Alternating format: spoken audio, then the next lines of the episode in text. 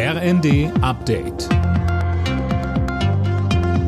Stündlich neu. Auf den Punkt informiert.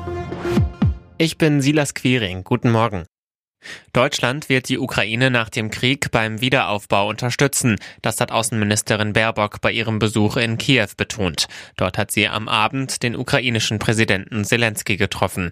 Zu einem möglichen EU-Beitritt der Ukraine sagte Baerbock, Wenn wir über den Kandidatenstatus sprechen, da bin ich zuversichtlich, dass die EU-Kommissionspräsidentin einen guten Weg finden wird, dass wir den Weg für die innere Vertiefung der Europäischen Union ebnen können und damit auch deutlich machen können, die Ukraine gehört zu der Europäischen Union.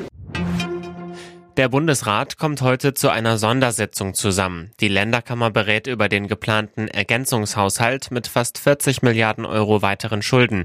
Das Paket soll bei Bürgern und Unternehmen die Lasten durch den Ukraine-Krieg abfedern. Ex-US-Präsident Trump kann wohl bald wieder bei Twitter unterwegs sein. Unternehmer Elon Musk will seine Sperrung aufheben, wenn er den Kurznachrichtendienst in Kürze übernimmt. Wie Musk das begründet, weiß Manuel Anhut. Trumps Twitter-Verbannung sei eine moralisch schlechte Entscheidung und ein Fehler gewesen, der die amerikanische Gesellschaft bloß noch weiter gespalten habe. Musk ist demnach gegen dauerhafte Sperrungen und will stattdessen begrenzte Auszeiten, wenn jemand die Twitter-Regeln bricht.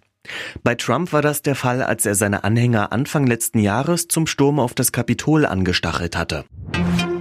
Beim Eurovision Song Contest steht die Ukraine wie erwartet im Finale. Beim Halbfinale am Abend bedankte sich die ukrainische Band Kalush Orchestra nach ihrem Auftritt beim Publikum für die Unterstützung. Das ESC-Finale steigt am Samstagabend.